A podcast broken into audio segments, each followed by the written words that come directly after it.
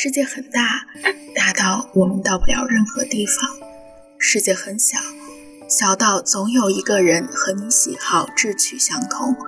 故事从分享开始，只为找到那个懂我的你。亲爱的听众朋友，欢迎收听今天的节目，我是主播啾啾。这是最可怕的讽刺，也是最真实的现实。人可以分为三种。不够自信的人，过于自信的人，和有自知之明的人。知人者智，知己者明。水满无声，半桶水哐当。过于自信可以使人乐观开朗，并有优越感，认为身边的人对他都有倾慕艳羡之情。过于自信可以产生所谓的自我实现语言。心理暗示有助于顺利的实现目标，并形成一种良性循环。现实总是会朝着你以为的结果靠拢。过于自信的人看问题全面，往往抓住问题大的方面，而不拘泥于细节，并一直拥有积极的态度，有创造性，也容易开拓新的制度。一八四零年鸦片战争之后，中国内忧外患，政治腐败，民众愚昧。中华民族面临灭亡的危险，而以孙中山为首的少数有志之士披荆斩棘、浴血奋战，试图挽救危亡的中国。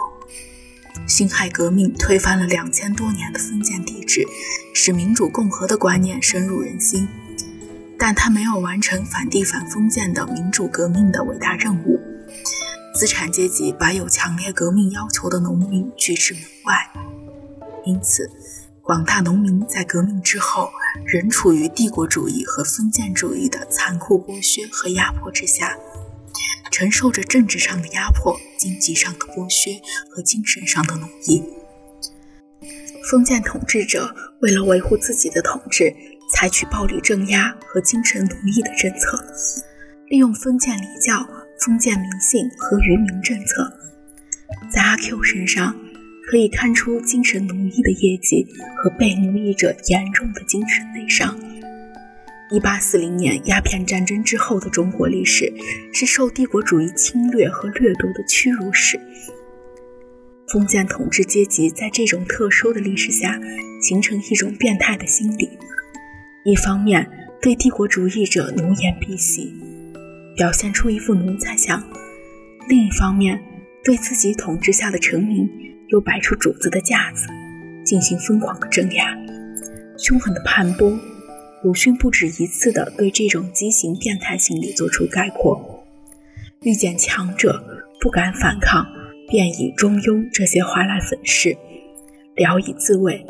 所以中国人尚有权利，看见别人奈何他不得，或者有多数做他护符的时候，多数是凶残横滋。宛然一个暴君做事并不中庸，他们对帝国主义侵略已到了割地赔款、丧权辱国的地步，但偏要自称天朝，沉醉在东方的精神文明中，鼓吹中国文明为全球所仰望，已经到了死亡的边缘，却追求精神上的胜利。这一思想深深毒害着处于下层的劳动人民。统治者的精神胜利法和对人民进行的封建麻醉教育，正是造成劳动人民不觉醒的精神状态的麻醉剂。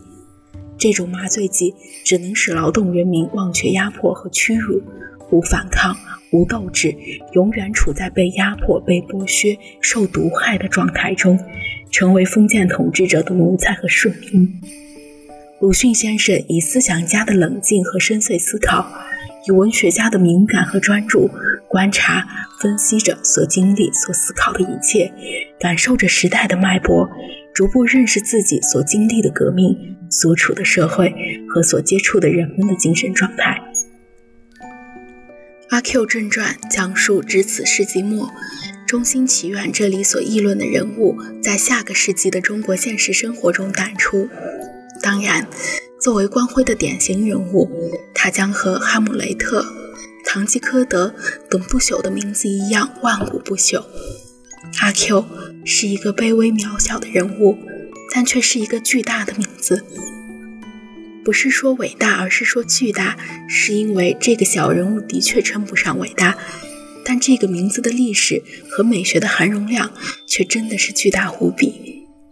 想不出世界任何一个文学人物能够有阿 Q 那样巨大的概括性，把几亿人都涵盖进去，几乎每个中国人，你、我、他，都有阿 Q 的灵魂因子。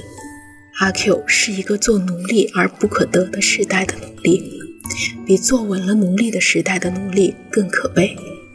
坐不稳，就要挣扎。他的挣扎当然不可能有过五关斩六将或爬雪山过草地那样的英雄事业，但作为一个小人物，他的一生也够悲壮了。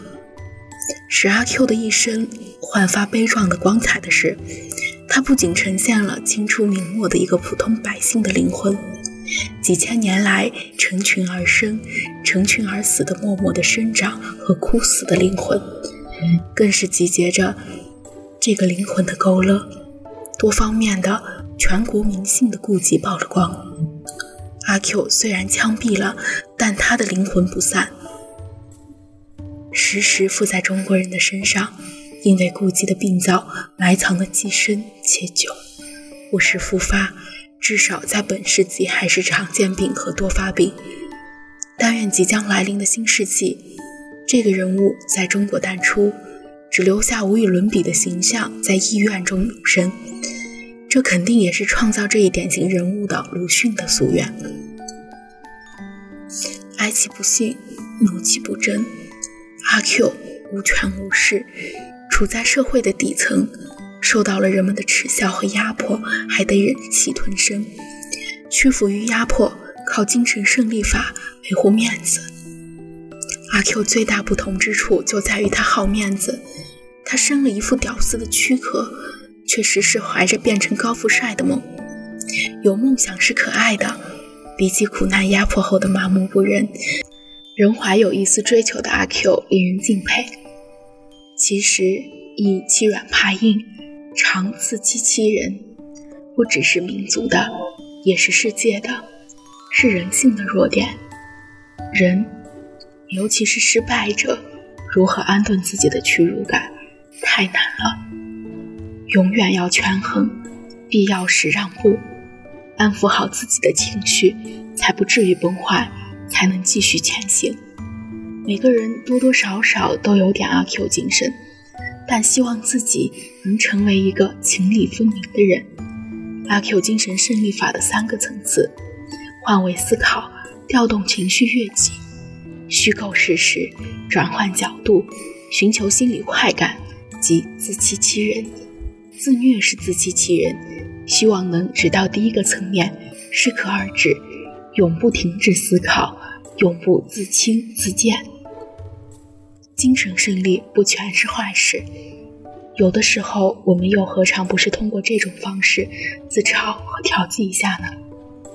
阿 Q 的悲剧在于精神胜利维持的一种莫名其妙的自尊心，他会觉得自己和小弟王胡之辈有很大不同，有种优越感，不屑于与他们为伍。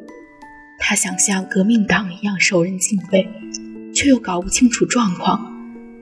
临死之前，豪迈地喊出“十八年后又是一个”，却喊不出那声救命，最后稀里糊涂的成了革命的炮灰。